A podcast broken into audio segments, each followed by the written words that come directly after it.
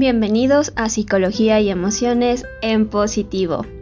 El día de hoy nos toca em, terminar el año juntos, ¿no? Em, y bueno, este año ha sido de muchos retos, eh, muchas emociones encontradas, metas cumplidas, otras se quedaron algunos pasos de comenzar. Y bueno, este año nos llenó de infinitas lecciones, como por ejemplo, que el futuro no lo tenemos comprado, que tenemos que aprender a ser flexibles con los planes y que en esta ocasión el recurso personal valió más que todo lo que teníamos físicamente. Hubo pérdidas, tanto a nivel emocional como físico. Ah, hubo personas que partieron este año y que en esta ocasión nos tocará honrar.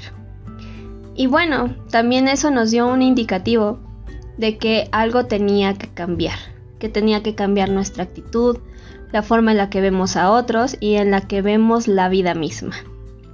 Algunos salimos de la zona de confort y nos enfocamos.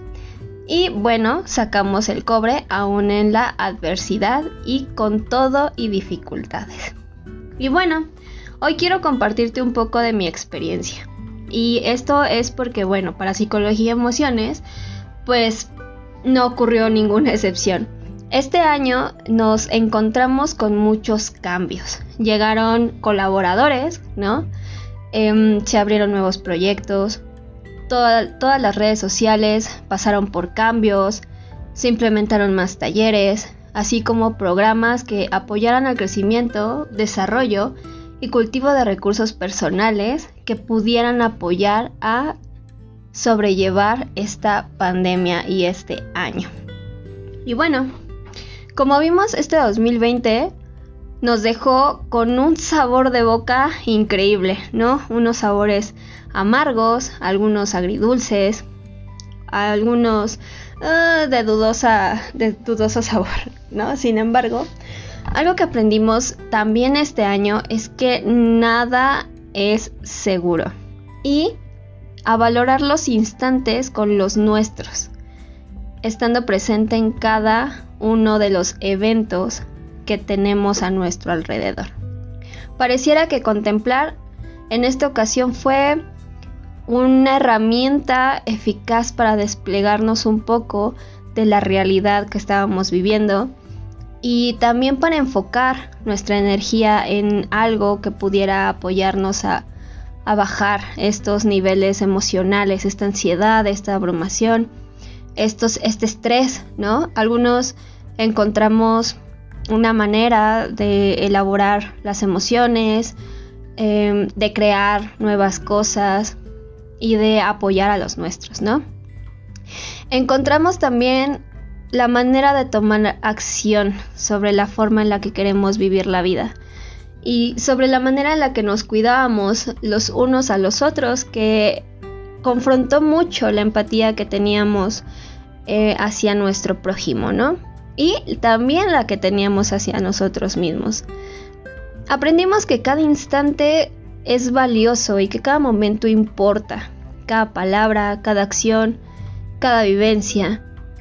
Y, este año, pues sí, ¿no? Decidimos emprender, decidimos em, cuestionar todas las decisiones, cuestionar las creencias, cuestionar nuestros miedos. Em, y vimos que no había de otra, que teníamos que, confrontar, que teníamos que afrontar y que fuera de olvidar, teníamos que aceptar la situación y con esta abrir nuevas posibilidades los propósitos del año, ¿no? Los propósitos que teníamos em, al inicio del 2021, pues se vieron más significativos. Descubrimos que aún con lo ya establecido, siempre hay algo que se mueve, ¿no? Siempre tenemos que ser flexibles y que estos propósitos tal vez no iban tan de acuerdo con nosotros. Entendimos que estos propósitos también tenían que ser em, acoplados a nuestro verdadero yo, ¿no?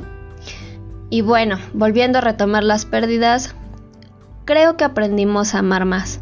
Aprendimos a amar más, a amar mejor y con mayor entrega. Entendimos que todo tiene un momento y un lugar. Y con esto supimos lo que era cuestionar todos nuestros miedos, el miedo a acercarnos al otro, el miedo al que dirán, el miedo a poder demostrar todo lo que teníamos que brindarle a nuestros seres queridos.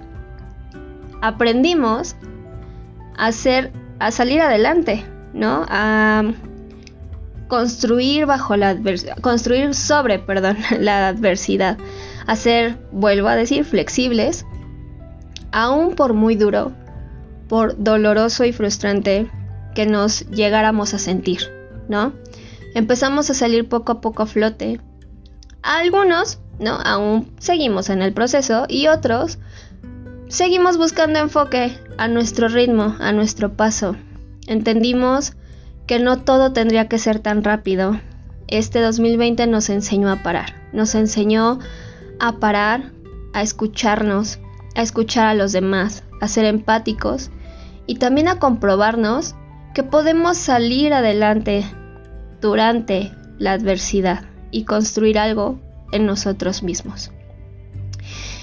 Y bueno, hoy quería dejarles este mensaje porque hoy es el último día del 2020 y hoy nos dimos cuenta que la vida misma así es y que no solamente fue el año, así es la vida. A veces nos tenemos que detener un poco a pensar, a reflexionar y a sentir lo que pasa en nuestro interior y a nuestro alrededor.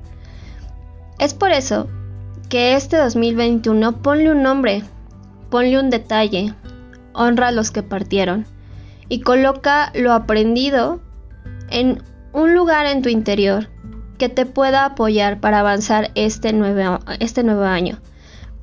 Eh, trata de no poner expectativas y estos propósitos que vayas a hacer hoy en la noche, que sean propósitos que valgan y trasciendan sobre tu vida respetando lo que hoy conociste de ti, lo que este 2020 te regaló de saberte y conocerte de una mejor forma, sin tanta prisa, sin tanto agobio con algo de estrés, claro, con algo de ansiedad, que la vida misma siempre nos trae.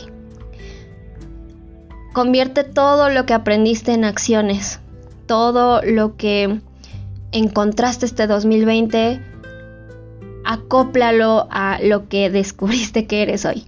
Entonces hoy abraza a los tuyos, agradece y recuerda que el dolor y el agradecimiento pueden coexistir juntos. Muchas gracias por escucharme y feliz año nuevo. Un abrazo a todos ustedes, nos vemos en enero. Adiós.